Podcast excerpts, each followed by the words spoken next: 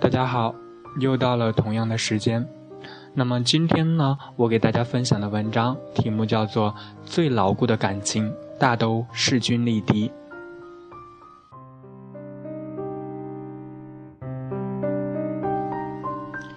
天涯上曾经有个高楼，说的是民国时期的原配和小三。看那些早已逝去的旧人的故事，倒是颇有几分唏嘘。很多人在回帖里痛斥那些抛弃结发妻子的男人渣男，声嘶力竭。又想起被无数姑娘转发的那句话：“有朝一日剑在手，斩尽天下负心狗。”不由得哑然。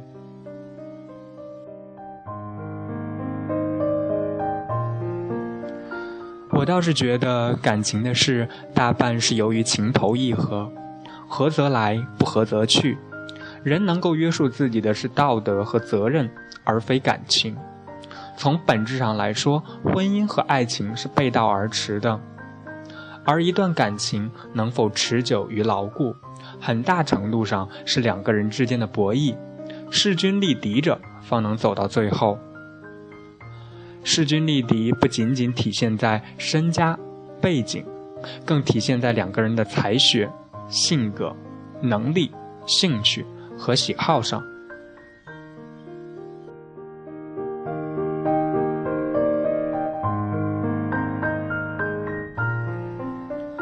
张学良不爱更加美貌端庄的于凤至，偏偏喜欢交际花赵四，无非是因为他性格泼辣外向，不拘一格，赵四更符合他的审美。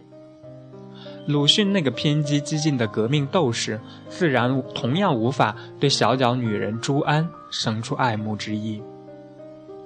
若认真评价徐志摩有关的三个女人，张幼仪其实更漂亮温柔，对徐志摩的感情更深。她甚至坚韧不拔，大着肚子被徐志摩抛弃后，也依然咬着牙活得漂亮潇洒。带大了孩子，念了美国的学校。成为了女强人，但是她在洋派青年徐志摩的眼中，她依旧不过是木讷无趣的乡下妇人。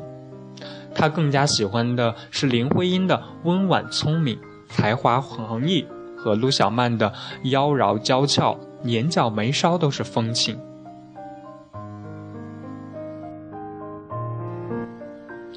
而曾经爱过陈洁如的蒋委员长。在同宋美龄政治联姻之后，两个人携手走过那么多年，怕是早就被宋美龄的才华和风度倾倒，而将陈洁如抛之脑后了。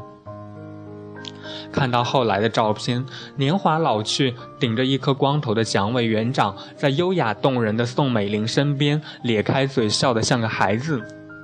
所谓执子之手，与子偕老，怕也就是这样了吧。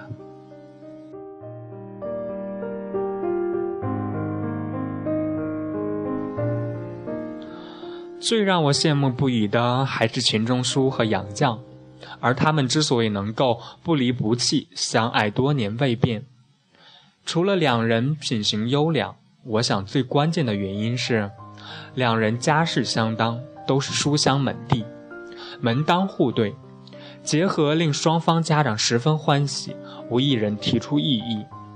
才学上也是不相上下，钱钟书自是满腹经纶。杨绛也是精通外文，且文字绝佳。最难得的是性格又恰好互补。钱钟书是孩子心性，完全不通世俗，而偏偏杨绛肯照顾他的生活，替他处理事情。我想最完美的结合莫过于如此了吧？门当户对，兴趣相投，性格互补，说得来话，过得了日子。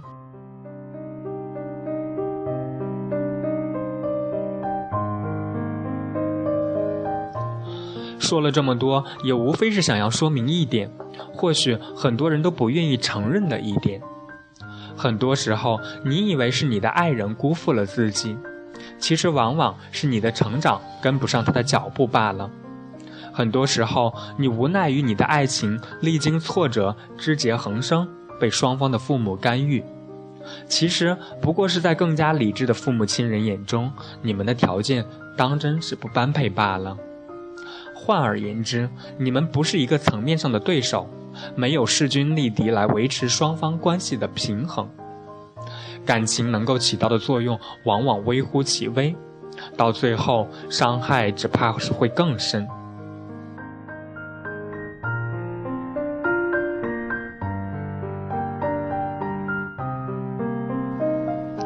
总有那么多平凡而又普通的姑娘，做着灰姑娘的美梦，希望自己有天可以遇见属于自己的王子，一见钟情，坠入爱河，不可自拔。可是然后呢？一个出身贫穷的姑娘，即使真的有缘可以遇见一个霸道总裁，就一定可以从此过上既幸福又美丽的生活吗？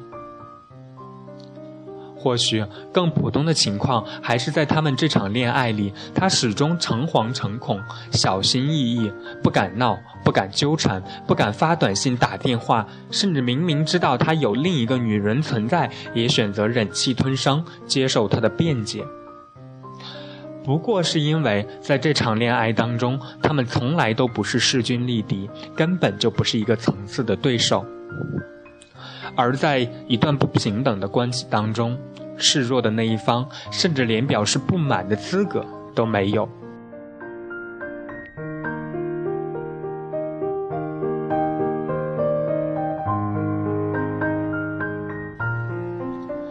张爱玲在《倾城之恋》中，用一座城市的覆没来成全了范柳园和白流苏的爱情。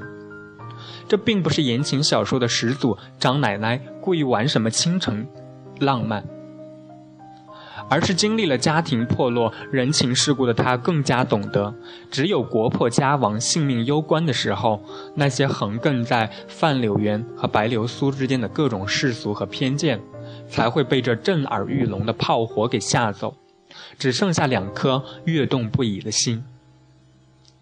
爱，有有时候并不是没有。而是他从来没有那么纯粹。说的残酷一些，平民百姓若想嫁给贵族，那估计得等到贵族破落了下去。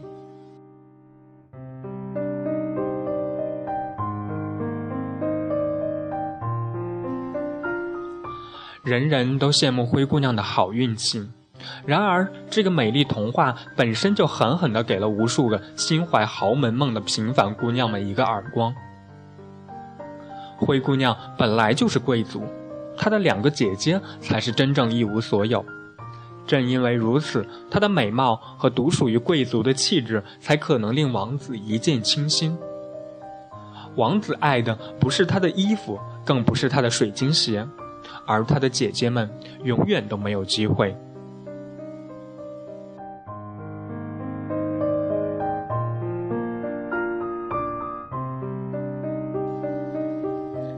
对于一个姑娘来说，她最终的生活，包括自己的爱情，都应当是是自己奋斗而来的，她才可以不必诚惶诚恐，害怕失去，才可以更加从容而且坚定。只因为她懂得，此时此刻站在那个人身边的自己，无论是各个方面，都是足以与他相配的。她并不害怕，因为她终于有足够的自信去抓住属于自己的一切。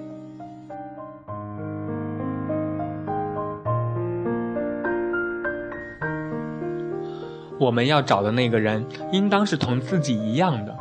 如果你想要更好的，就得先让自己努力成为一个更好的人。即使在感情里，也没有捷径可以走。